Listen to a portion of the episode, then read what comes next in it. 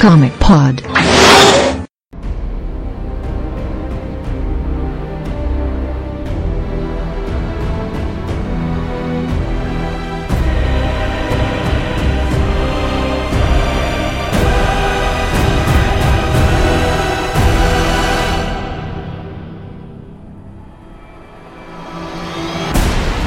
WhatsApp com mais pode, este número 144, eu sou o Matheus, estou aqui com o Morcelli, Oba!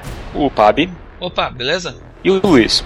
Tudo bom? Então a gente está aqui hoje aproveitando aí a proximidade do lançamento do filme Batman vs Superman para falar de Trindade do Matt Wagner, que é uma minissérie que fala sobre a Trindade, tem muitos pontos dela que, que tu consegue ver que parecem que, que são em comum com a história do filme, né? É, já que é uma história de origem da Trindade antes da formação da Liga da Justiça. É, Na verdade, a gente tá inferindo que ela aparece quando o filme, porque a gente estuda o filme e a gente só sabe os trailers, né? E a gente volta para falar dessa história assim que a musiquinha baixar.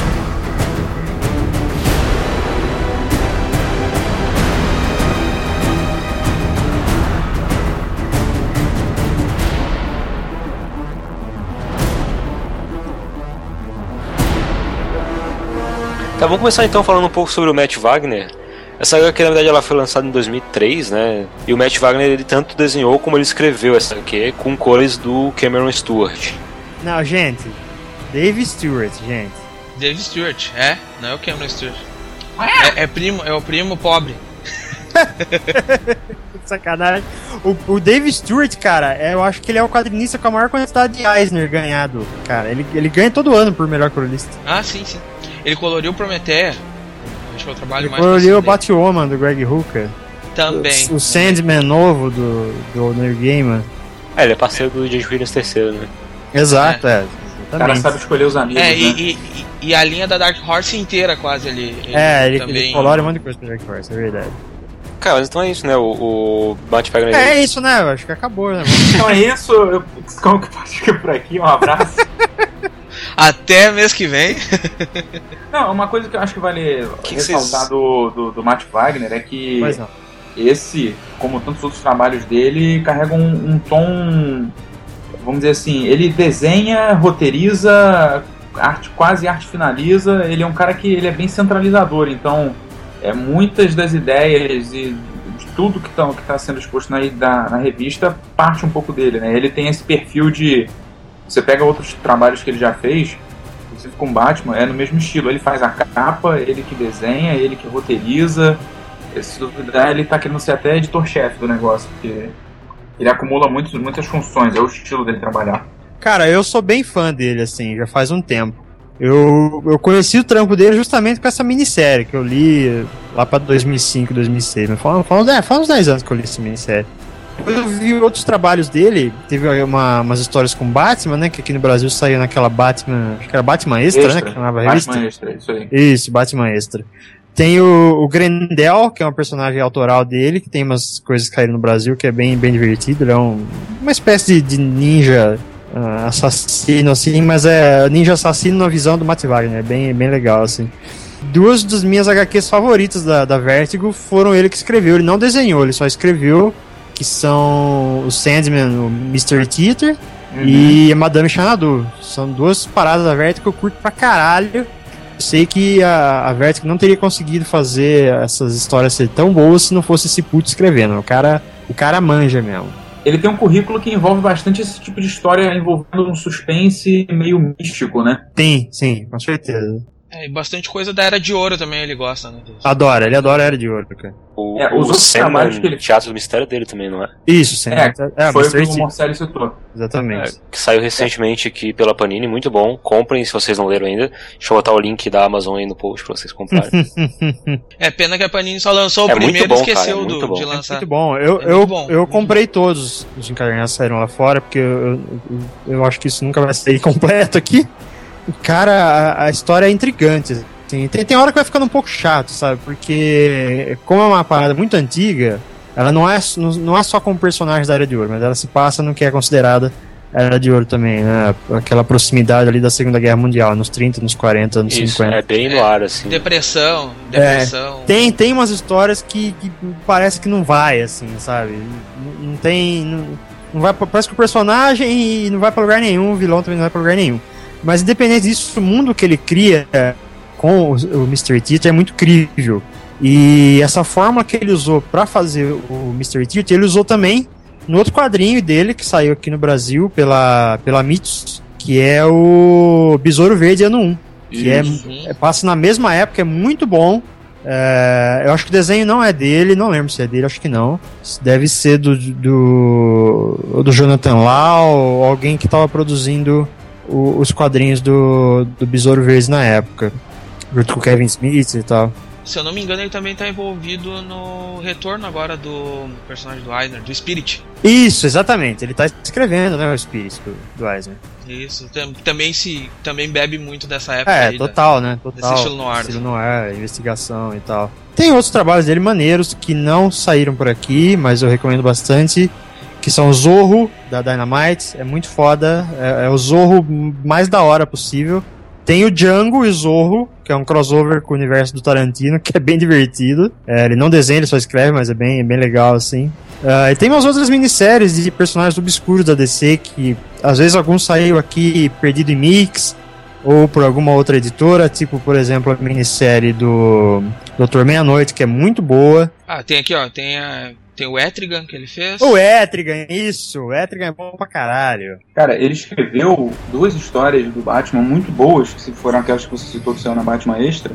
É, tem um pouco a ver com a Trindade, né? Com essa história da Trindade que a gente vai falar agora criou-se, depois do, da Crise nas Infinitas Terras e lá em, nos anos 80 ainda, é uma coisa a DC deles quererem sempre explorar os primeiros anos da era heróica, né? Então, era uma coisa que sempre retornava no catálogo de revistas deles.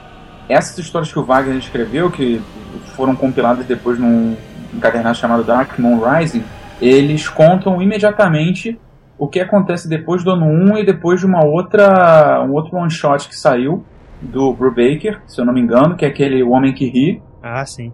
É, e mais importante que isso, ele junta o útil ao agradável, né? Que é contar essas histórias do, dos anos iniciais do Batman, como Vigilante em Gotham, que é uma parada que é, é, os fãs sempre têm uma certa tem sempre uma certa mítica, uma mística aí, porque vende pra cacete, a galera se interessa.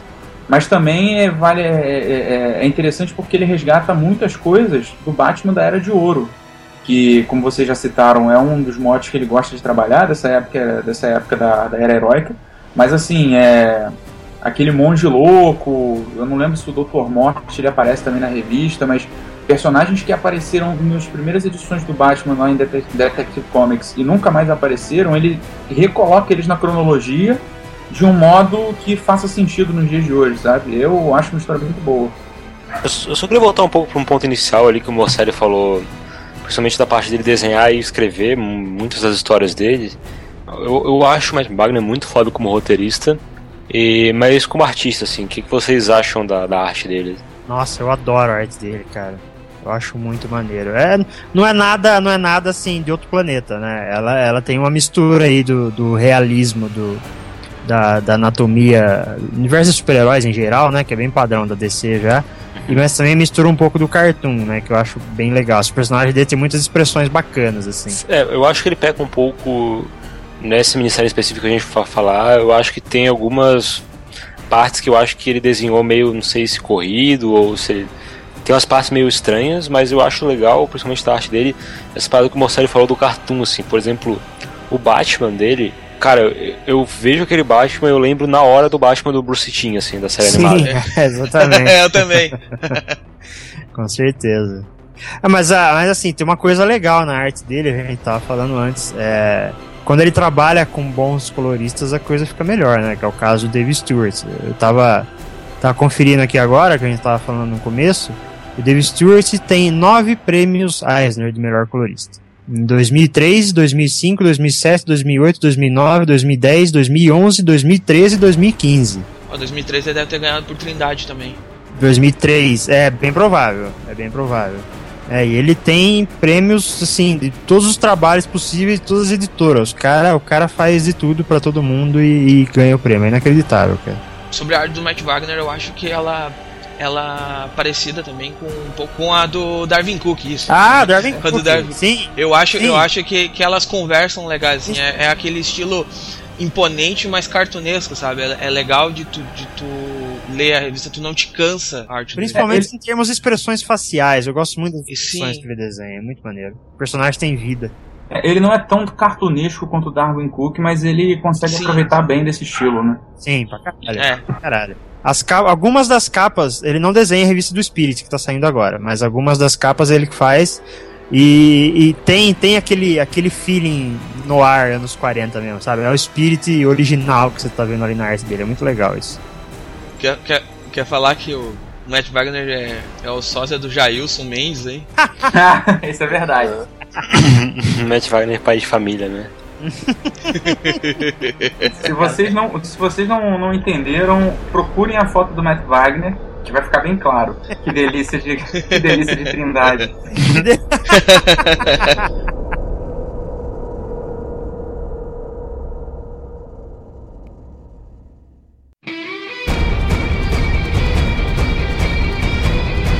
Tá, então vamos falar um pouco sobre a história. É, a, a, história do Trindade, ela meio que é uma história bem clássica de. De encontro de heróis. De encontro, da, principalmente da Trindade. Ela se passa no momento em que o Superman, a Mulher Maravilha e o Batman não se conheciam os três.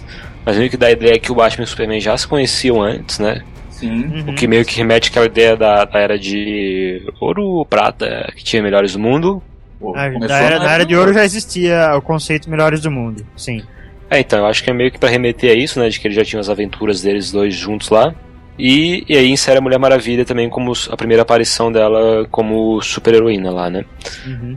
Uh, a história é uma história relativamente simples, é uma minissérie em três edições. O Batman, Superman e a Mulher Maravilha têm que se unir para derrotar o House al Ghul, que tá querendo destruir o mundo, como sempre, né? É, ele, é aquele papo dele de, de, de ecoterrorista, né? De, é, é ele quer construir uma utopia, mas na verdade ele vai fazer uma distopia. Dominar tudo, né? Tudo. É. E aí, nesse meio, toda essa tramóia aí, a gente tem o Bizarro aparecendo também, e tudo uhum. parte das Amazonas, ele vai inserindo tudo isso aos poucos, né? É, eu, até falando, fazendo alguns que você falou, Matheus, uhum. eu acho a história muito boa, mas um dos motivos de eu achar ela tão boa é porque ela é, é nesse nível de simplicidade, sabe? Ela não entra em, em, Ela não faz questão de entrar em discussões muito filosóficas ou questões muito complexas, ou até mesmo que você precise saber muita coisa da cronologia da DC. Não, eu diria inclusive que não precisa saber nada, cara. É, é não precisa saber nada, exatamente. Eu, eu, qualquer, qualquer um hoje que for pegar a revista tá no hype do filme, que quiser ler alguma coisa e for pegar essa revista, vai conseguir entender exatamente o que está acontecendo talvez fique é, um pouco perdido por, pela origem do bizarro, que ela não é contada ali na história, né? Mas fica implícito que. Não, é, acho que fica, fica bem explicado implicitamente. É, é, eles comentam num quadro, né? Que foi uma experiência do Luthor e que ficou congelado lá. É, o, o personagem é, é, o clone, é o clone mal feito. É, exatamente. Talvez alguns também não consigam pegar todo o gancho lá que tem a Artemis. Isso mas que também é razoavelmente explicado. Então é uma revista bem mais Ah, não, é bem, bem explicado. Bem explicado. Ela, ela, se apresenta como Diana pro Hazalgu, não é isso? É, ela se apresenta como Diana. É, ela quer, ela quer passar a perna na, na, na Mulher Maravilha.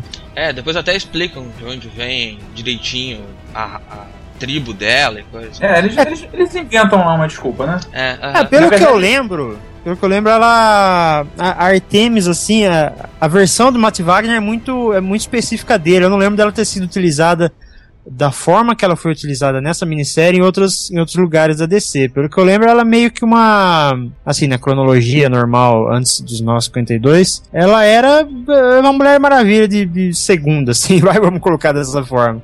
É que teve um período que a Mulher Maravilha também teve fora de ação e a Artemis ficou no lugar. Foi bem aquela época dos anos 90, assim. Se não me engano, a, ela teve uma minissérie que foi desenhada pelo Ed Benes, enquanto a Mulher Maravilha é desenhada por Mike Deodato. É bem, é bem Lisesco, assim, o negócio. É, não, é, nessa, nessa edição aí, ela é uma. Ela é de uma tribo de Amazonas que não foi pra ilha, pra ilha das Amazonas, ela ficou na terra e elas tiveram uma comunidade aqui. E ela é uma jovem, tem 13 anos, é bem rebeldezinha. É, eu acho que essa é a versão bem específica do Matt Wagner, mesmo. Não lembro de ter sido dessa forma em outro lugar, não. Ela tem o cabelo rosa aí, não tinha? Tem, tem o cabelo rosa. É, cabelo rosa é da hora. Mas eu acho que o legal de, de, de, começar a falar assim é que como é ambientada a história, né? Porque a história é ambientada no estilo anos 30 mesmo. É, tem... Não, né? Acho que anos 50, porque tá durante a, a Guerra Fria, né? Tá durante a Guerra Fria. Exatamente. ele tem uma temática, vamos dizer assim, nostálgica, né? Não é nostálgica a palavra certa, É, não- mas é. Ah, é nostálgico, sim. É, do Batman, né? Batman do Bruce Timm, que é... O Batman do Bruce, sim, isso é. É velho, tinha- é velho, mas não é, né? Tinha um termo pra isso. João usou uma vez, né? mas eu não lembro, é muito específico. Arte deco? Não. Não, a arte deco seria o. É a arquitetura. arquitetura, né? Arquitetura. É. É, mas tem um termo meio que pra quando tu tem um retrofuturismo, assim, no passado. Que eu não Ah, vou lembrar. retrofuturismo já é um bom termo. É um bom termo, né? É. Então, a retrofuturística. A história, pelo que eu me lembro, é. Ela é em três partes de propósito, né? Porque cada edição mostra mais de um dos, dos três personagens, não era isso? Mais ou menos. Mais ou mas, menos. Mas, mas sim, é, sim. porque a primeira começa com o Superman, né? Fazendo a Isso. sequeira de Clark Kent que perde o trem, né? Umas paradas Isso. assim. É, então, isso, isso eu acho bem legal, assim, porque o, o Matt Wagner ele estabelece bem o core de todos os personagens, assim. Talvez não tanto a Mulher Maravilha, eu achei que ela foi meio deixada de lado, assim, mas somente o Batman e o Superman. O Superman mesmo, na- a primeira edição é meio que, sei lá, metade dela é dedicada, e ela tem mais 50 e poucas páginas, metade dela é dedicada a, a apresentar o Superman, assim. Então, Hum. desde as motivações dele, é, ele tenta, ele, ele, tipo mostra a visão dele do que, que é o Superman, sabe? Então até tem um É. quadro muito massa que eu acho nessa primeira edição, que é o Superman saindo da Fortaleza da Solidão, e aí ele pensando, tipo, sei que eu não posso salvar o mundo todo, mas isso nunca vai me impedir de, de tentar. Eu acho que esse é um, é um dos quadros que melhor define o Superman, assim, em dois é, quadros. definição dele mesmo. Cara, eu acho que essa primeira edição assim, é meio que uma ode ao Superman. Depois na segunda tem a parte do Batman lá lutando contra o pessoal da Liga dos Assassinos. Aí tem toda a parte dele falando que. Tem uma pegada meio Frank Miller no Batman dele, né? De que. É, ele é um super babaca, né? que o. É, É, ele é babacão não só babaca, caralho. mas ele, dele pensando também, tipo, ah, esses caras são. são covardes e tal. Tem toda aquela pegada do, do Batman maluco do Frank Miller. Ele não é tão maluco assim, né? Mas ele é, tipo. Por ali. Acho que é meio que uma É, mistura é. do Batman da Era de Ouro com o Batman do Frank Miller. assim. Sim, que era o mandate da DC na época, né? Era o mandate, é. Uhum. O que que tinha dos primeiros anos da DC como força naquele momento? Tinha o ano 1 do, do Batman, o, o- essa, Ah, visão entendi. que o essa visão que o Matheus está dizendo de, do, do Batman ser desse jeito, é porque realmente foi considerado como base do- da era heróica pro Batman aquela visão do ano 1, a visão do ano 1 é a visão do. Frank Miller, e todas aquelas outras revistas, todas as edições que você vê de Legends of the Dark Knight que também exploraram isso, ou aquele one shot do Brubaker que eu falei, ou qualquer outra revista que se oriente nessa época, ele vai mostrar esse mesmo Batman, o cara que vai ter É. aquela coisa de querer assustar os criminosos. Até um pouco mas- o Batman do desenho, né? Se para pensar. Tem uma cena na Sim. segunda edição, se não me engano, que ele tá meio que torturando um cara, assim, de jogar ele do, do prédio, que ele fala, tipo, ah, eu sou a vingança. Eu quase li com a voz do, do cara que dublava o Batman lá. O Márcio Seixas? Márcio Seiji. Eu sou a noite, eu sou a vingança. É, cara, pô, é igualzinho sendo desenho, velho. Não, e o sorriso macabro na cara dele, né, cara? Nossa, Essa, essa revista que o, que o Luiz falou, a Legends of the Dark Knight, é até legal citar, porque se tem, tem alguém que tá ouvindo e não tá familiarizado com ela. É, aqui no Brasil, a maior parte dela foi publicada é, pela Abril, se eu não me engano. Ela chamava. Ela é dos Cavaleiros das Trevas mesmo, não era, Luiz? Não, não. Não? Ela saía com o nome de um conto de Batman. Um conto de Batman, isso, exatamente. Ela saía É. em formato. Um real? Ela saía em formato americano, diferente das- dos outros formatinhos. Ela tinha todo um trabalho especial mesmo. Eles davam muito valor para aquela parada. É interessante falar dela rapidinho, porque se tem alguém que não tá, que tá ouvindo e não conhece, a função dessa revista, ela era mensal, era contar histórias do Batman pós ano 1. Mas assim, pertinho do ano 1, né? São primeiras aventuras do Batman, né? Uma coisa assim, meio entre ano 1 e ano 2, uma coisa assim. É, é isso aí. É, e essa parada do Matt Wagner, ela é, a participação do Matt Wagner na DC, o Batman nessa época era importante, porque você conseguia delimitar muito bem uma linha do tempo, que era o quê? Era o ano 1, tinha o Homem que Ri do Brubaker, essas aventuras que são, sei lá, as 30 primeiras edições do Legends of the Dark Knight, que tem Xamã, que tem Gothic, que tem Prey, Venom, tem várias outras histórias. Essas, essas histórias que a gente citou do Wagner, do Dark Rising, que ele contra o Monge Louco e os Homens Monstro, e Uhum. começa a ter também essa interação com o Superman e a Mulher Maravilha na Trindade, que é essa revista que a gente está falando agora. Como Uhum. o Matheus bem lembrou, é, logo no, no, no terceiro ou quarto sequência de, de, de quadros da, da primeira edição, você vê o Clark Kent encontrando Bruce Wayne e eles já estão com uma certa intimidade. E uma coisa que eu acho legal é que o Wagner, naquele instante mesmo, ele já mostra que os caras eles trabalham juntos, eles se respeitam, cada um no seu jeito de pensar, mas que eles estão aprendendo ainda a conviver com esse jeito de pensar do outro. Tipo assim, é, você, tem, você tem o seu modo de agir, eu tenho o meu, mas a gente tem o mesmo objetivo no final das contas. O, o, o, Batman desconfiado como ele é, quando aparece a Mulher Maravilha, ele mostra todo o lado cuzão dele, né? E começa a, a, querer saber, tipo assim, qual que é a tua, o que, que você tá fazendo aqui, que roupas ele... são essas para combater o crime. Isso é, isso é engraçado, né, cara? Porque o filme vai estrear daqui a alguns dias e a dinâmica vai ser essa, mas com uma inversão de personagens, né? Porque ele, ele conhece a Mulher Maravilha, pelo que deu a entender nos trailers, né? Mas o Superman é o, é o cara que ele desconfia, né? Eu acho que vai ser mesmo nesse esquema, porque na revista o Superman ele age como o conciliador da parada, né? Porque uhum. A, a Mulher Maravilha é a, a guerreira, a, a guerreira da paz, né? E ela tem um jeito de pensar, ela fica puta quando o Batman começa a torturar o cara, o criminoso lá para conseguir informação dele. Fala que não é assim que age, e ele, por outro lado, não confia nela, não sabe de onde ela veio, porque eu acho que o que mais incomoda ele é justamente ele não saber a informação dela, porque isso para alguém como, como um sujeito que é investigador deve ser uma merda. Então ele fica super inseguro na situação e no filme vai ser diferente, né? Ele não vai confiar no, no, no Superman, o Superman não vai confiar nele e a Diana parece que vai ser quem vai juntar os dois. Se você pegar a Liga da Justiça do, do Brad Meltzer, por exemplo, que veio um pouquinho depois do, dessa, dessa minissérie do Matt Wagner, já, já tem essa pegada, assim, da Diana ser o seu cérebro. Na verdade, veio até um pouquinho antes.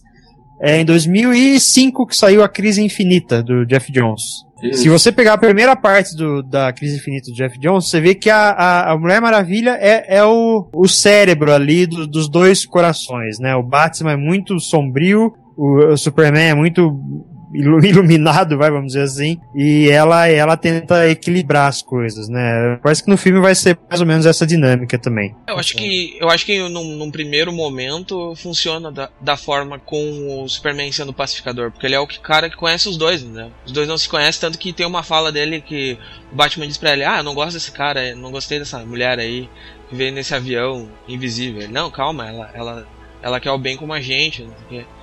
Só aí... que o Superman conhece ela nessa minissérie também, né? Ele, já, ele não conhecia sim. ela antes. É, ele. Não, ele conhece ele ela dando um voto de confiança pra ela, né? Se ele tivesse sim. errado, eles estavam fodidos. pois é. Tanto que ele até anda no. no ele anda no, no jato, né? No jato invisível, né? Caralho. É isso. A segunda edição ela é, ela é cheia de easter eggs, assim sobre a Mulher Maravilha. É, o jato invisível com certeza não é da Era de Ouro.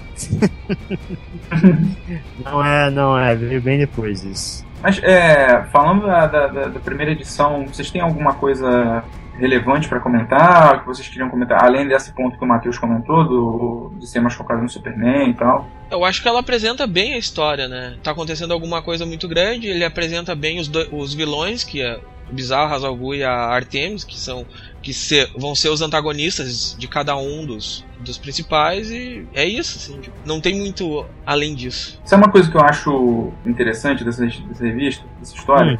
Existe uma outra revista, Steve Rude, aquela The World Finest. Uh, The World, puta, esse bagulho é bom, hein? É, pois é. E assim, é, eu, eu acho que quando você fala de encontro de heróis, essa parada meio que vira referência, sabe? Uhum. Até o. Eu posso estar enganado, mas eu acho que essa revista ela, ela já tem um tempinho. 91, eu acho. 91, né?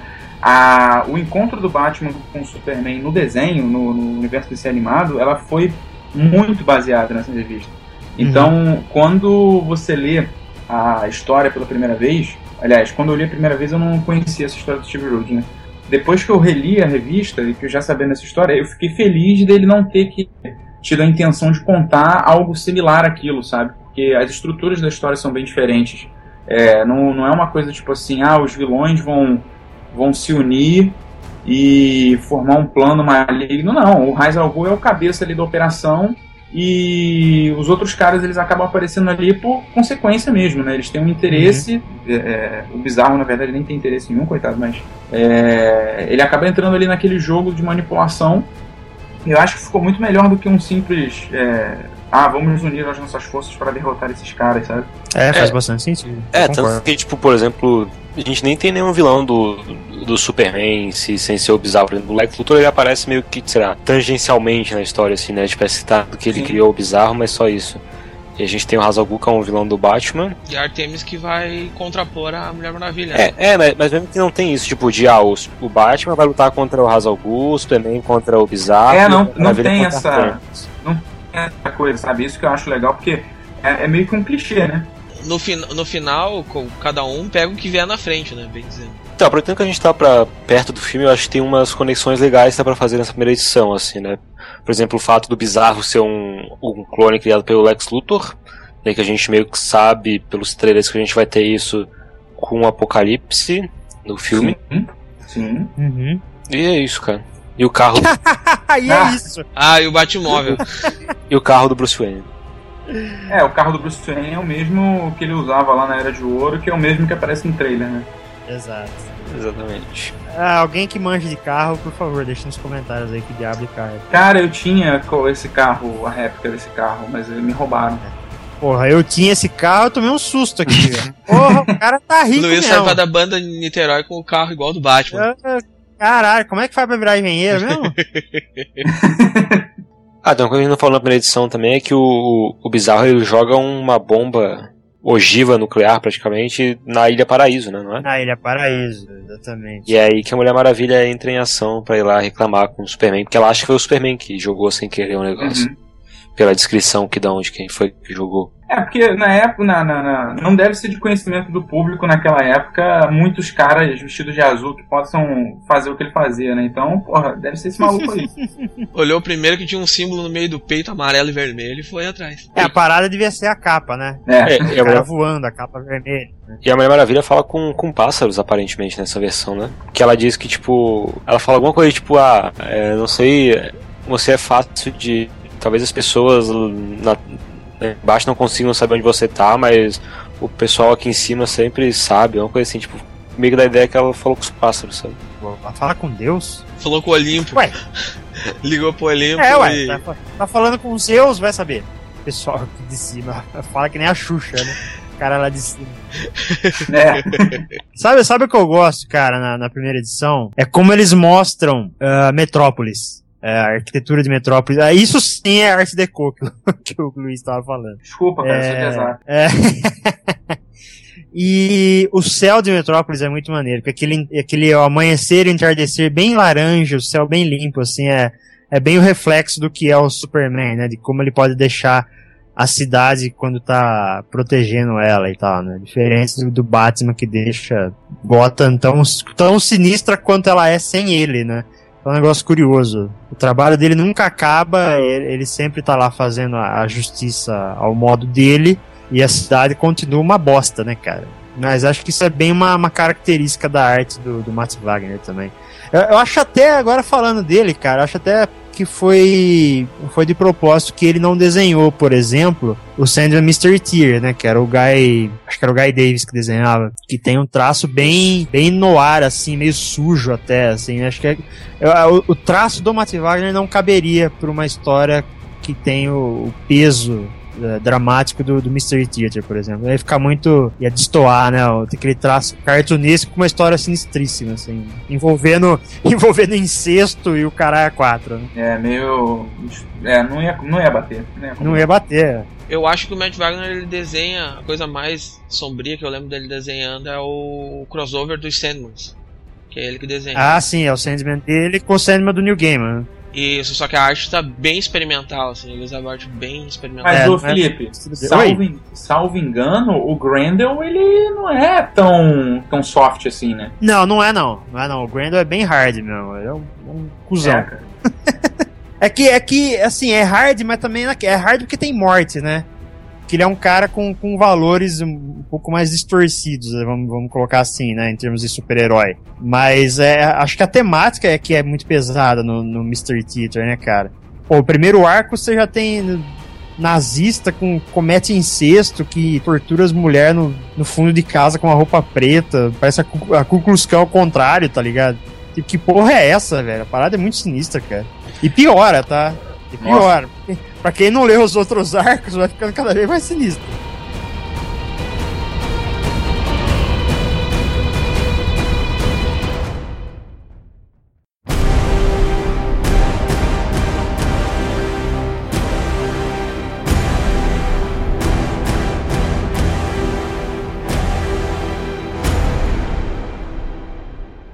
A segunda edição, uma coisa que eu acho legal destacar, justamente o que eu falei antes dele dar um foco nesse Batman dele, que é um Batman meio psicótico, né?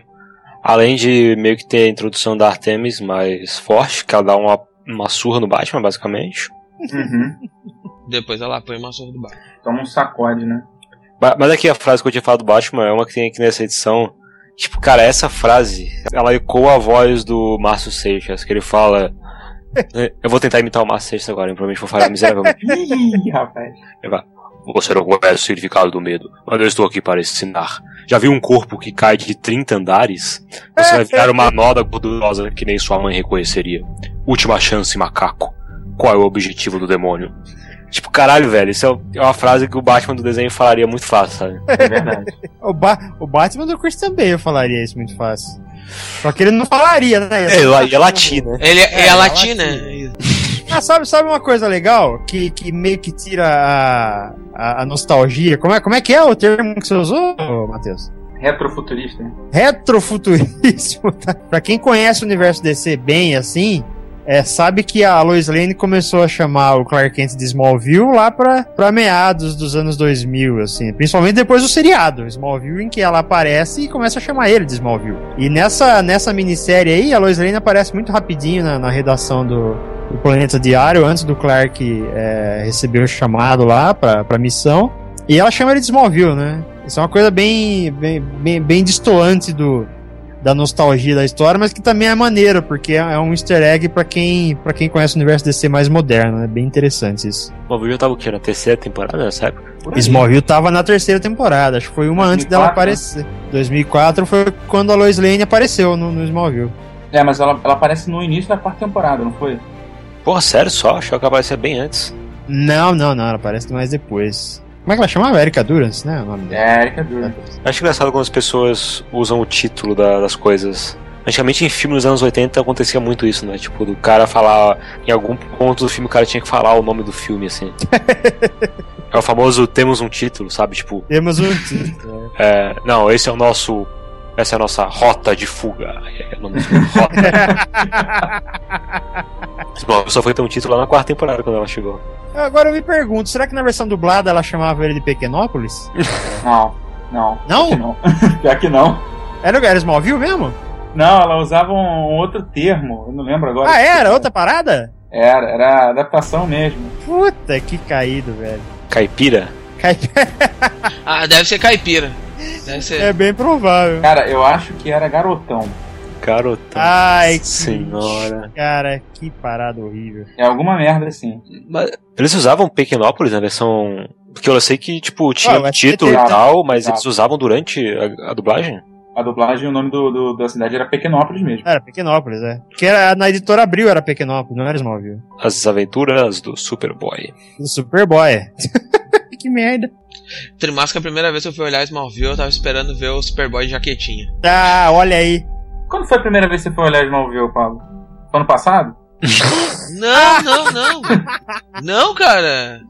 Eu fiquei um tempo. Eu acho que foi em 2002, eu acho que eu olhei a primeira vez Smallville. Ai, meu Deus. Mas aí eu olhei uns 10 episódios e larguei. Não, não era pra mim. Que isso, rapaz. Smallville é mó legal. Uhum. Ah, não fala assim, não. Smallville... É, é, tem umas duas temporadas divertidas, umas 12.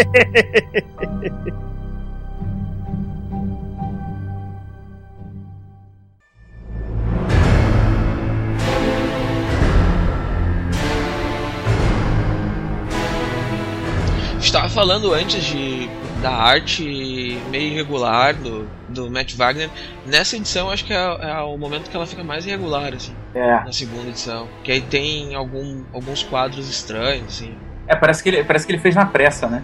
É, é, pri- principalmente a parte final ali, né? É possível que isso tenha acontecido, porque o formato dessa minissérie é diferente, né? É formato de luxo. estranho, né? E é tipo. Quase 60 páginas cada uma, né? É, três edições, 60 páginas, é uma coisa que a DC não faz tem muito tempo isso. É, faz anos que a DC não faz um negócio assim. Pode ter sido um pouco de pressa por causa de prazo mesmo. É, no final da edição 2 mesmo, quando tipo, tem o Batman conversando com o Superman na Batcaverna, tá muito mal feito aquilo, velho.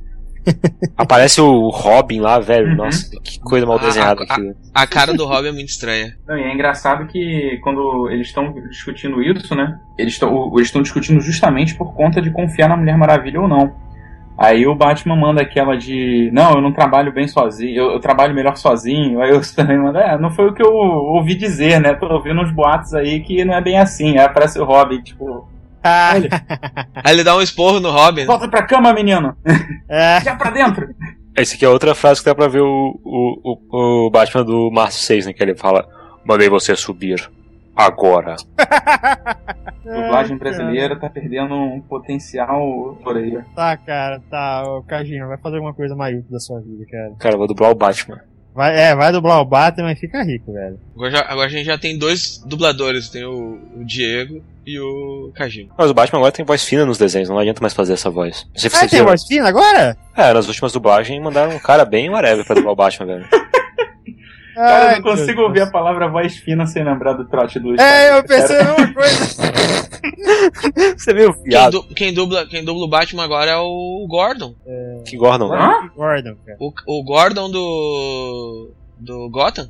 Ah, é, ele faz faz a voz o- do Batman, né? Não, velho, tá no Brasil. Não, mas ele, ele fez a voz do Batman em, em poucas animações, não foi não? Ah, é, É. não é? Young Justice, o Batman tinha mó voz de moleque, velho. que bosta, cara. Como é que pode uma coisa dessa? Ah, agora voltou. No, lá fora vai voltar o, o primeiro. O, o segundo volume, o segundo edição é o que tem o. Que tem. É muito focado no Batman mesmo. É muita coisa da, do Batman. Tem até o post de Lázaro no final, né?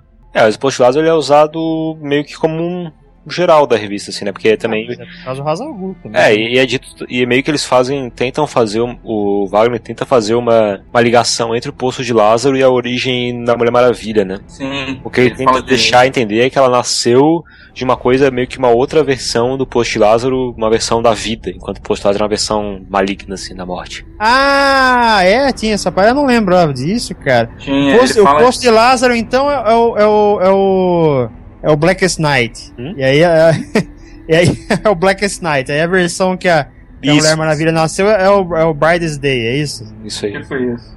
Beleza, hein? Porra, Matt Wagner. Cagada, hein? Geoff Jones copiou de alguém a parada. Não, mas É, é, eles, Quando eles ele não falam, copia de alguém. cara? Eles falam que. Ó, a polêmica, hein? Eles falam que. Ah, eu posso falar, sou amigo dele. É B- BFF, BFF do Jones. Eles falam que. É, como é que é? Que o poço ele, ele, ele tem propriedades místicas que derivam da mesma coisa que gerou a Mulher Maravilha, né? É, o que aqui ele meio que vai pela origem do barro, né? Que a Mulher Maravilha tinha sido feita do barro, então. Hum.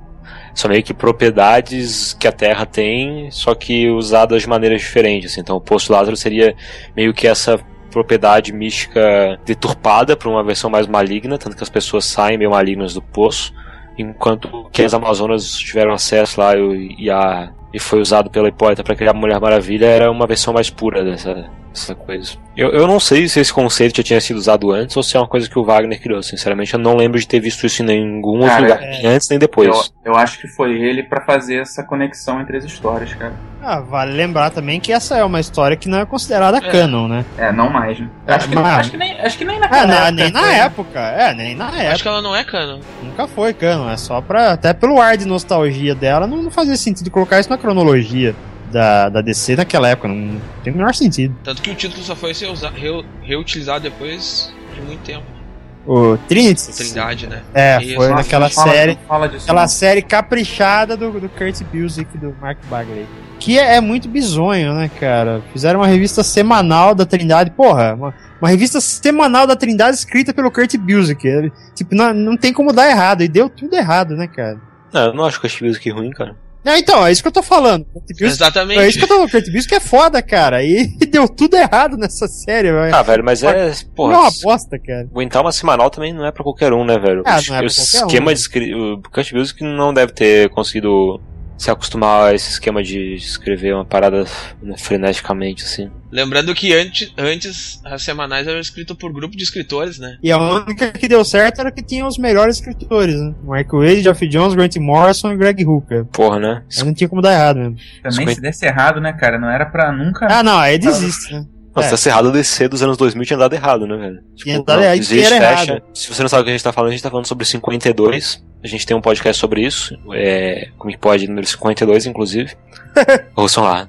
rola uma, uma certa tensão no momento entre a Mulher Maravilha e o Raiz Algum, né? Porque ela tenta invadir a, o covil dele, e aí ele joga o mando bizarro pra cima dela, e fica implícito ali que ele vai estuprar ela, né? E ela fala, ela fala isso, inclusive, esse cara tá querendo, pensando em me estuprar e depois me matar. Eu preciso sair daqui. E isso fica explícito na revista. Eu acho que eu não, não, não, não, não eu não estou tão familiarizado com revistas da DC que toquem nesse assunto tão explicitamente, tirando, claro, a, aquela origem da, da Diana em que ela é, é filha do, do, Hércules, né? Ou que o Hércules estuprou a mãe dela, enfim. Sim. É, o Hércules estuprou a mãe dela, Hipólito. Cara, eu acho. Eu achei meio fora de. meio desconexo isso, assim. Tipo, não tem muito a ver com o resto do clima da revista, sabe? Ficou meio perdido, assim. Mas. E, e não tem muito a ver com o personagem do Hazal Ghul também, porque o Hazal Ghul, tipo, sempre foi um cara, sei lá. Evil porque ele tem os planos dele de ecoterrorista, mas ele sempre foi meio que um cara honrado, assim, sabe? Tipo, leal. Ele, ele, é, é, ele é leal e mal.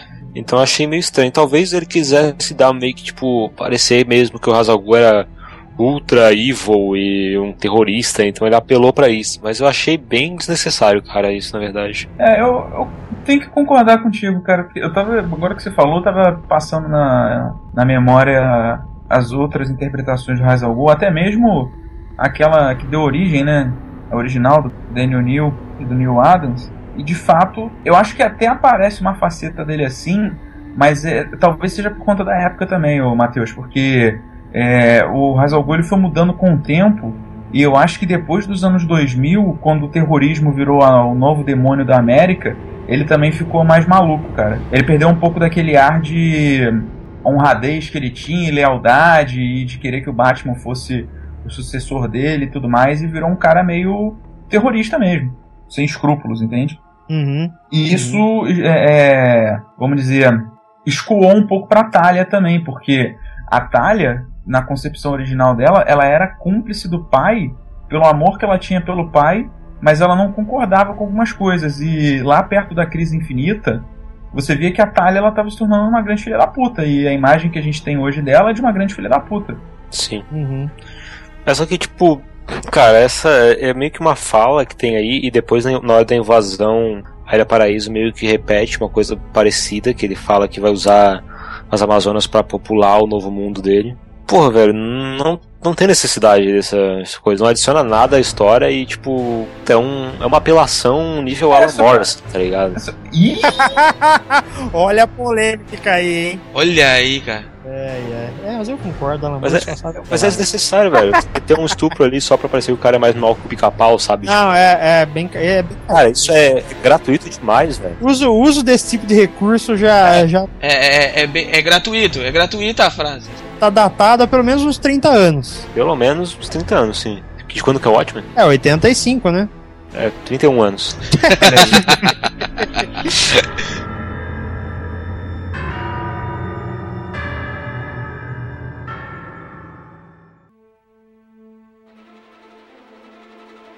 Mas enfim, a edição 2 termina com a Mulher Maravilha sofrendo os efeitos do poço, né? E saindo enlouquecida de onde ela estava. Curada, mas enlouquecida. Purificada, você diz depois. E aí começa a terceira edição com o Batman e o Superman indo atrás dela para descobrir onde é que ela estava e o que tinha acontecido com ela, né? E aí rola um momento que eu, eu achei meio nada a ver, que foi aquele deslumbramento do Batman indo para cima dela e dando um beijo nela e Cara, eu não entendi até agora aquilo ali. Oh, meu Deus, você está bem. É, ficou meio. Então, ah, será que não. Então, mas isso tinha coisa. Tinha a ver com animação, hein? Não tinha não? Não, não, cara. Não, não você. Vocês lembram que na Liga da Justiça Sem Limites rola um climinha entre os dois? Sim, mas nem tinha acontecido isso ainda, velho. Isso é anterior à animação. Como é. assim, velho? Isso é de 2003. Anima... É 2003.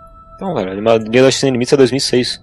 Não, mas eles já deixam isso implícito desde a, desde a terceira temporada da Liga Normal, eles mostram isso. É, claro, e teve até aquele especial da, da Mulher Maravilha. Especial não. Tinha a revista mensal da Mulher Maravilha que o Greg Hook escrevia, que rolava lá um climinha já entre, entre então, os dois. Mas é, é, diferente, né? Porque não rola um clima aqui. Tipo, o Batman vai lá e beija ela, ela tá ela tá ah, banho e aí ele chega. É o Batman. Ela tá tomando banho, ele olha pra ela e vai lá é, e. A única, explicação, a única explicação plausível que eu tive foi que rolou algum tipo de encantamento ali, tá ligado? Inclusive ele, ela dá uma porrada que não sei como o Batman sobreviveu, assim. É meio migué isso aí. Eu acho que a ideia do Wagner aqui é mostrar como ele tá na Ilha Paraíso, eu acho que meio que é o, a parada das musas lá, sabe? De, de encantar o cara e tal. Acho que é meio que uma referência a isso, mas ficou. Eu achei que ficou meio fora, meio desencaixado, assim, sabe? Porque não explica muito bem. É, tá o Batman lá, voyeur, vendo ela tomar banho, uma cena. Bizarro, assim. Não, bizarro tava em outro lugar, cara. Inclusive essa. Ah, É, essa página é bizarra. Essa página é bizarra que a gente tem tipo a Mulher Maravilha tomando banho com uns lençóis transparentes, assim. E aí lá no fundo tem um furinho na, na flora e tem a carinha do Batman, assim, espiando. Essa- essas páginas são muito sem noção. São, e não adiciona nada pra lugar nenhum da história, né? Isso que acontece e depois foda. Ah, a real é que o Matt Wagner deve ter se divertido pra caralho fazendo isso, né, cara? Acho que ele só queria fazer a chegada do Superman com as águias. Ele, foi, tudo isso só pra mostrar isso. É interessante aqui que a- as Amazonas elas se referem ao Superman como se ele fosse o Apolo, né, cara? Deus do Sol. É, e tem outra parada que, que o Matt Wagner adiciona aqui também. Não sei se ele adiciona ou se é uma referência a alguma coisa antiga, porque meu conhecimento de Mulher Maravilha é bem pequeno. Mas ele coloca que tem umas águias que são as sentinelas da Ilha Paraíso. E me pareceu uma parada meio Tolkien isso, na real. É, quando você falou dela falando com ah, os pássaros, me lembrou logo do Gandalf. É, talvez seja alguma coisa da, da mitologia. Eu não, eu não tenho conhecimento profundo pra dizer. Beleza, então. Uma, uma coisa que eu acho engraçada depois é que eles vão conversar, assim, tipo, num, num rochedo, sei lá, no meio do oceano. E aí eles conversam e tal, e o Batman fala, ah não, eu, eu vou atrás do Hazal Ghul e tal, e aí aparece o submarino dele, assim, do nada. e aí ele vai, né, começa a andar no submarino, e aí os, golf, uns golfinhos começam a atacar o submarino dele, ele fica tipo, caralho, por que os golfinhos estão me atacando? Aí aparece o Aquaman na frente Aquaman. e some. Aí, é, aí ele. É, cara, o Matt Wagner deve ter se divertido pra caralho fazendo isso, velho. Não, essa edição é aquele mais. É, deve assim, ter adorado. Ele, eu acho ele, tipo, ele pensa assim, bah, eu tenho 65 páginas, a história cabe em 20, pá, o que, que eu vou ficar fazendo as outras 40? Essas coisas que eu queria ver nos filmes, sabe? Tipo, ah, Disney, ah, vai ter uma aparição do Aquaman e do Momoa no filme. Cara, devia ser assim, tipo, o Batman tá andando de submarino, aí uns golfinhos começam a atacar ele, aí ele olha, aparece o Momoa na frente dele, some, cara, velho, genial. vale, vale um Oscar isso. Vale um Oscar. Tiveram a impressão de que o final foi meio corrido? Ah, foi eles vencendo. Ah, foi qualquer coisa no mim, final, né, velho? Tem que vencer, tem que acabar em algum momento e os mocinhos têm que vencer os vilões. É, que rola uma invasão lá, Ilha Paraíso, né? É, é Ilha Paraíso que se fala? Nunca lembro mais se fala isso em português. É, hoje em dia se fala te- Temícera só. Acho que, acho que Ilha Paraíso não, não é mais usado, não. mas era usado sim. Enquanto estão invadindo a, a Temícera, os, mandam uns aviões em direção às torres da LexCorp. Inclusive eu achei isso bem ousado do Matt Wagner, tipo 2003, É, Uhum. crer. anos É. depois do 11 de setembro, ele tá usando a E, e o, edi- o editorial deixar passar é mais ousado ainda. Pois é, né, cara? E aí o Superman salva o negócio do jeito mais bizarro que eu já vi na minha vida. Ele joga um avião em cima do outro e aí os dois caem na água. Não entendi como isso funcionou, mas tudo bem. Por que não, né? Física de quadrinhos, né? Não vamos questionar. Isso, é, exato. E enquanto isso, o Hazal Ghul ataca a Ilha Paraíso e aí o Batman e a Mulher Maravilha vão defender. Uma coisa que eu acho interessante é essa armadura que o Batman tá usando, cara. Porque o design dessa armadura é igual à armadura do filme, cara. É, que é a armadura do Frank Miller. Claro, mas é. É. Não, mas aqui é muito mais parecido com a do filme, cara. É bem mais parecido, é. É, o Matt Wagner é um profeta, né, cara? Eu acho talvez pelo retrofuturismo que tem, Olha aí, cara. Poder, cara. Não, cara, é um pouco mais futurística, assim, né? Do Frank Miller é mais uma armadura zona mesmo, assim, meio medieval, quase. Cara, não sei se os caras foram olhar essa edição, assim, pra pegar a inspiração, os designers, né? Mas talvez, nunca sabe. Ah, não, não. Zack Snyder não dá atenção pra isso. Mas não é o Zack Snyder que faz o design das roupas, né, velho? Não, cara, É. não, mas ele é um cara bem visual, como diria o Ben Affleck. Talvez o figurinista tenha dado uma olhada mesmo. Bem Ele- visual. É, ele falou isso, cara. Ele falou isso mesmo, eu tô ligado.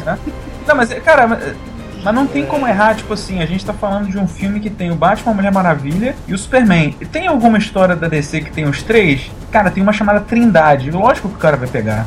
Se não, se não ele, quer dizer, ele, ele não ele não lê quadrinho, né? Ele só fala merda. O, o, o pessoal responsável pelo roteiro, o Chris com certeza deve ter, deve ter passado o olho. Até porque o Chris Terry provavelmente não é um cara familiarizado com quadrinhos. Então ele tem que se familiarizar olhando a maior quantidade de material disponível para a história que ele vai fazer, né, cara? Então não é se duvidar que essa história pode ter passado pela mão dele de repente. Cara,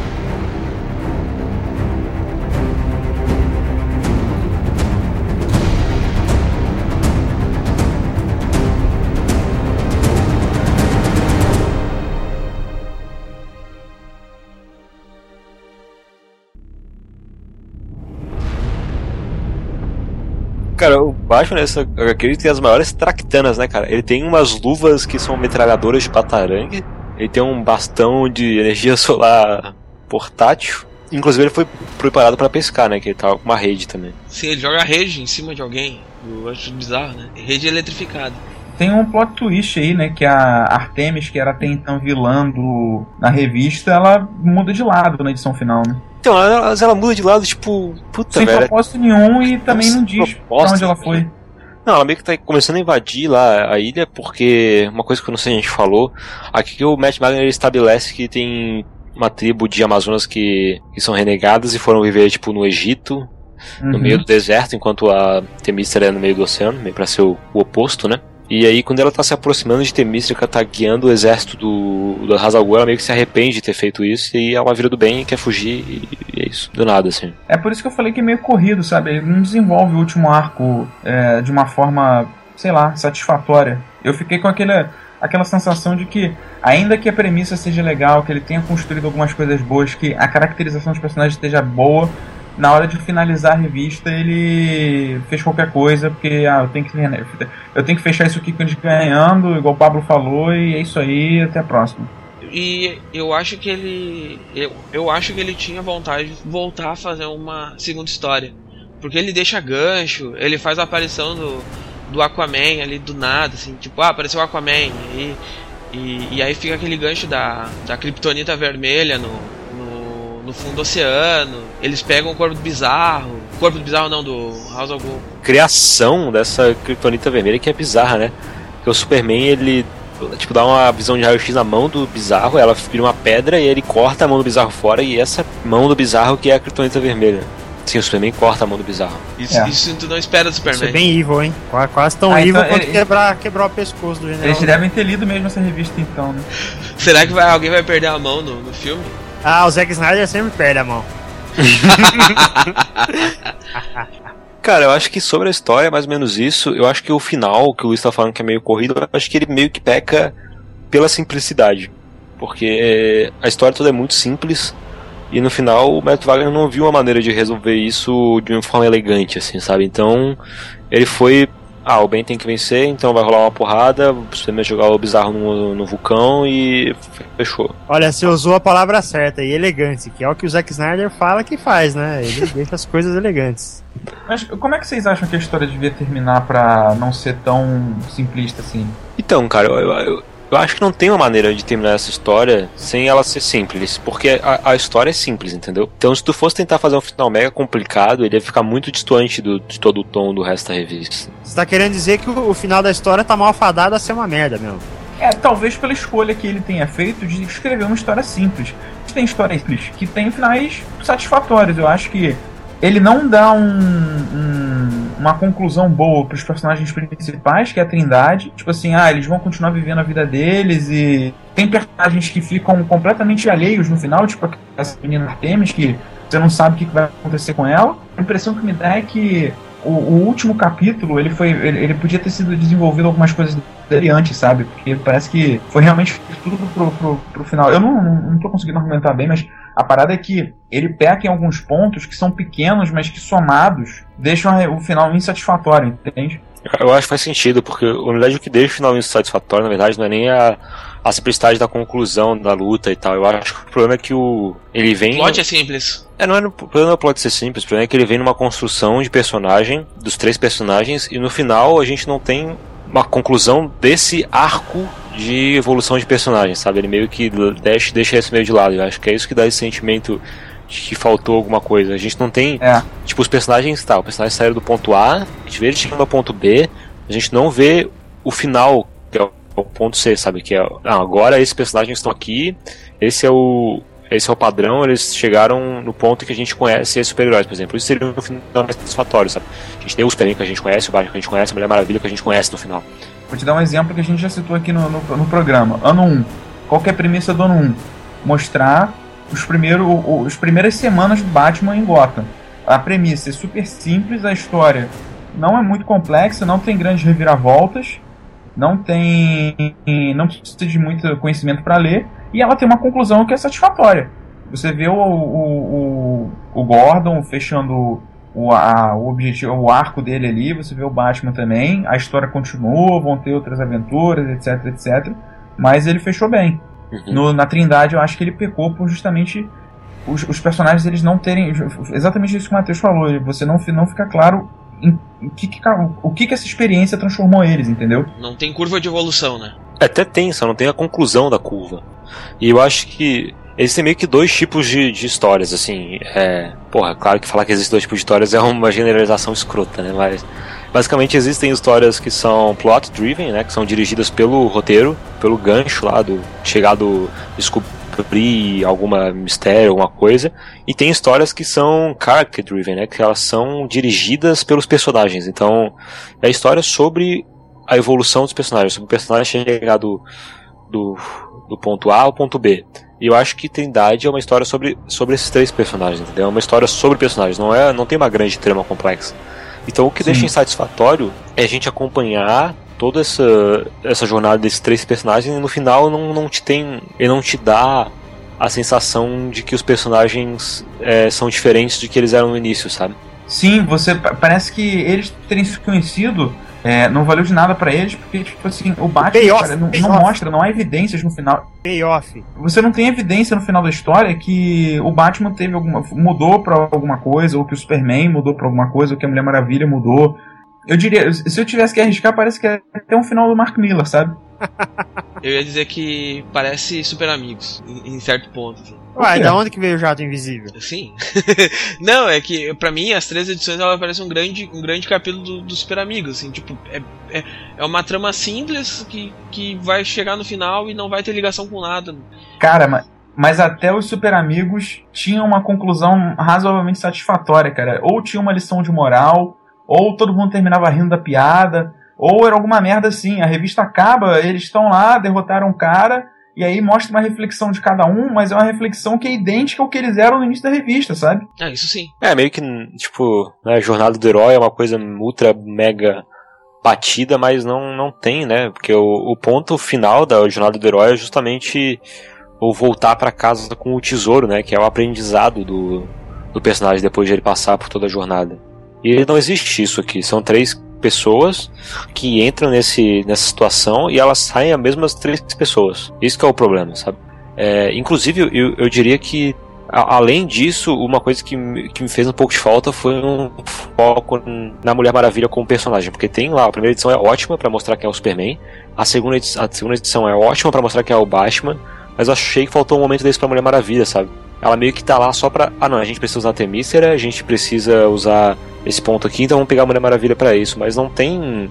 Tu consegue sentir a essência da Mulher Maravilha nessa história. Tu consegue sentir a essência do, do Superman e tu consegue sentir a essência do Batman, mas da Mulher Maravilha eu achei que o Matt Wagner meio que deu uma derrapada nesse sentido. Eu acho que eles são os dois pontos mais fracos da história para mim, assim. Mas no geral eu achei bem interessante, cara. Eu acho que é, um, é uma porta de entrada bem legal pro pessoal que não, não tem muito conhecimento do universo DC ou pro pessoal que, que tem algum conhecimento, mas quer ler alguma coisa mais leve, assim, sabe? É, eu também acho para quem não conhece nada do, do, universo DC, é uma baita porta de entrada, assim. Igual o ano 1 pro Batman, né? Assim. É, eu tenho um ponto, aproveitando que a gente está finalizando aqui. É, vocês sabem que é, tanto essa edição quanto Liga da Justiça Nova Fronteira, elas são de épocas próximas, né? Sim. Cara, eu tive a impressão de que algumas das, da, dos temas trabalhados nessa revista eles foram revisitados na Nova Fronteira de uma forma diferente, é claro, porque a Nova Fronteira ela foca muito mais no, no Flash, no Lanterna Verde do que propriamente na Trindade. Mas algumas temáticas eu achei muito parecidas, cara. Eu devo até dizer que na Nova Fronteira eles são melhor desenvolvidos do que na Trindade. Mas eu acho curioso, até porque o estilo dos artistas são, são semelhantes, igual vocês já falaram. E Nova Fronteira saiu, acho que um ano depois de Trindade. Então não sei se teve alguma influência aí de uma para outra. Você acha que uma pode ser um complemento da outra? Eu não diria complemento porque eu acho a Mulher Maravilha da, da Nova Fronteira muito mais bem resolvida do que a Mulher Maravilha da Trindade.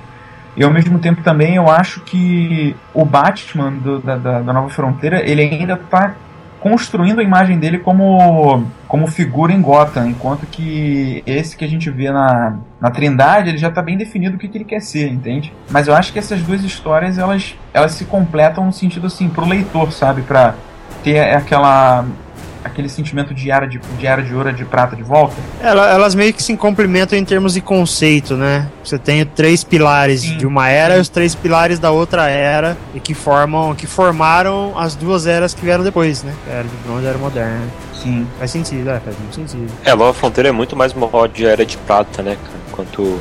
É muito mais, claro. A Trindade é muito mais a era de ouro, no caso. Sim, sim. É, mas que sentido de temas assim vocês acham que elas é, se cruzam? Assim, qual, qual é a interseção das duas? Quando na Nova Fronteira você pega o, o, o começo da história, tem também uma parada do Batman do Superman indo investigar um determinado ponto, enquanto as outras, ah, os outros heróis eles estão resolvendo as outras situações, né, que na verdade é o, o Hal Jordan, o Barry Allen, e aí tem um pano de fundo acontecendo alguma coisa. E aí é o Batman e o Superman indo resolver, eles é, são um gatilho da história para as paradas começarem a acontecer, igual na Trindade. A Mulher Maravilha ela entra no meio da história, não de uma forma parecida, mas ela também entra como elemento externo que vai se aliar a eles e que fica amigo deles, descobre junto com eles a que eles estão motivados pela mesma coisa é, a temática deles resgatarem, de tentarem encaixar o Robin é, como um elemento lúdico, mas ao mesmo tempo que consiga conversar com aquele Batman mais sombrio da Era de Ouro, está presente nas duas histórias. E a batalha que eles têm no final, se eu, me, se eu não me engano, ela termina de um jeito parecido, que eles vão estão lutando na água e a parada acaba ali e depois é tipo assim, todo mundo se reúne, estamos todo mundo vivo, vamos comemorar. Mas enfim, eu, eu acho, de, de forma geral, na fronteira uma história melhor, mas a, me gerou essa, essa dúvida, sabe? Se uma não teria sido criada por conta de inspiração da outra. Cara, eu acho. Hum, eu acho que não. Eu acho que talvez tenha algum, alguns temas parecidos, porque elas mexem com coisas um pouco parecidas. E a colorização é parecida também, porque é do mesmo cara. Mas é porque são meio que temas universais, né, cara? Quando vai falar de. Principalmente de ícones de super-heróis, né? Como Batman, Superman, Mulher Maravilha. No caso da Fronteira, eles e mais o, o Flash, Lanterna Verde e tal. Esses temas vão, acabam se repetindo invariavelmente, porque eu acho que são meio que constantes é, da, da essência desses personagens. Então, eu acho que invariavelmente a gente vai ter qualquer história é, meio que de origem os personagens da DC vão ter alguma similaridade assim entre si. Uhum. Mas eu acho que Nova Fronteira é sim muito melhor do que Trindade, só que é, é outra pegada, né, cara? Nova Fronteira eu acho bem mais pesado, assim, bem mais. É, é. é uma leitura é bem mais rica. Assim. oposto, né? É, é, não, é, o, que, o que Trindade tem de simplista, Nova Fronteira tem de complexidade, né? Porque que envolve questão política, macartismo, é, e, porra, o desenho do Darwin Cook é lindo também, né, velho? Sim, e não tem essas irregularidades que tem o do, do, do Mike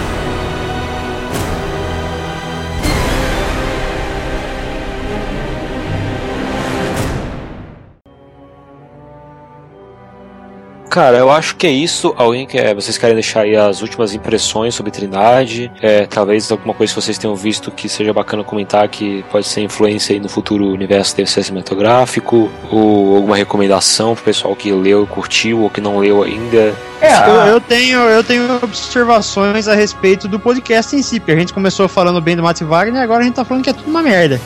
Não, a gente não tá dizendo que é tudo uma merda, a gente tá dizendo que o final podia ser melhor trabalhado. Minha consideração é que a história é legal, assim, de ser lento, sem pretensão nenhuma, assim. Eu, eu achei legal, assim, tipo, o final é corrido. Eu já li coisas muito piores, já li, eu já li o Burn, que é horrível, então isso aí passa. Isso aí, isso aí passa muito fácil, assim, sabe? Então. O Superman, o Superman do Matt Wagner já é melhor que o John Byrne, de, de, de largada, assim, então. Vão, vão na fé, assim, galera. Né? Você conhece bem do universo DC, tá querendo buscar alguma coisa mais é, redonda, mais rebuscada ou com um desafio literário maior, eu não sei se Trindade é uma boa opção, porque, não. como a gente já falou aqui, ela é simplista. É, ela... Se você for essa pessoa que o Luiz falou, você tem que ler Nova Fronteira. É. Exatamente. Exatamente. Aliás, se você estiver buscando alguma coisa mais simplista também, leia Trindade e Nova Fronteira, porque, enfim, Darwin Cook é foda, como o Matheus já tinha falado. Mas eu acho que o mais legal da revista é ela conseguir traduzir bem os arquétipos da Trindade do universo DC, que é o Superman é o cara mais leal, bondoso, o arquétipo do, da justiça, o Batman é aquele cara mais desconfiado, meio babaca às vezes, mas que quer fazer o bem, E a Mulher Maravilha é realmente uma guerreira que também luta pela justiça, mas ela também não vai levar é, desaforo para casa se ela for desafiada, entende? Ela realmente tem esse espírito de guerreira na revista. Eu acho que isso também foi uma coisa que, ainda que, como já foi dito aqui, ela não tenha sido tão bem desenvolvida, eu acho que essa, essa característica dela ficou bem marcante. A Trindade vai ser relançada em breve, pela, pelo menos lá na, nos Estados Unidos, porque tá pra sair uma, uma revista da Trindade também, agora no Rebirth talvez eles tragam também esse título de volta o pessoal conhecer. E aí talvez a Panini relance Trindade aqui no Brasil. Eu acho que é uma boa porta de entrada pro universo DC. Provavelmente quem vê o filme vai ter as opções, vai ser isso. Ou a Liga da Justiça do Jones. É, isso é simples, mas é muito melhor que a Liga da Justiça do Jones, dos Novos 52. Em termos de apresentar os personagens, é, os três personagens, os bastiões da DC. Não tem o Batman revelando a identidade para ninguém nas dez primeiras páginas e não tem muita pose de efeito, na verdade não tem nenhuma, nem splash page, então recomendo, e não é desenhada por Tim Little. Eu acho que, que o que o Luiz falou resume bem, ela é, tem vários dos aspectos bem arquetípicos dos personagens da DC, é, tanto no sentido do Batman, do Superman da Mulher Maravilha, quanto nos vilões, assim, né, a gente tem o arquétipo do Dominador Louco, o arquétipo do vilão físico, né, no bizarro uhum. e tal. Então eu acho interessante também esse ponto. E cara, eu acho que ela é uma HQ excelente para quem tá querendo entrar no universo DC. Para quem já conhece, talvez seja legal para ler, para ver alguns easter eggs ali, aqui e ali. E também para aproveitar um pouco a arte do Matt Wagner, apesar de ela ser irregular em muitos pontos, ela é legal. Ele tem um, alguns diálogos bem legais, por exemplo, os que eu falei que remetem ao desenho e tal. Tem, uma, tem bastante coisa legal nessa aqui, apesar do final ser meio ruim. Eu acho que vale uma leitura assim para os curiosos.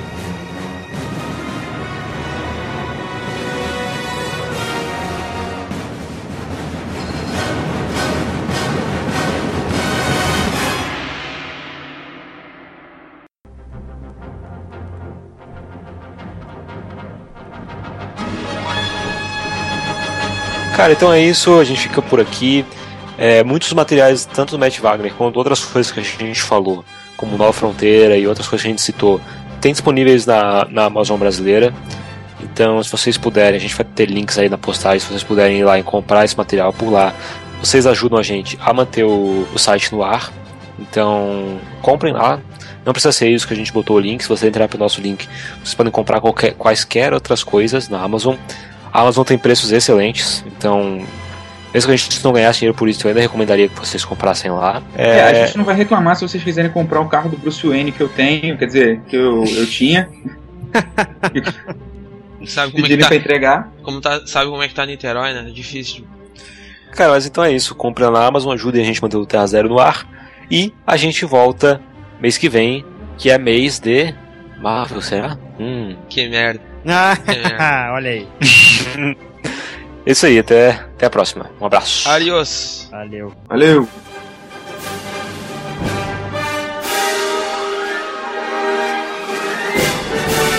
O Comic Pod é o podcast do site terrazero.com.br.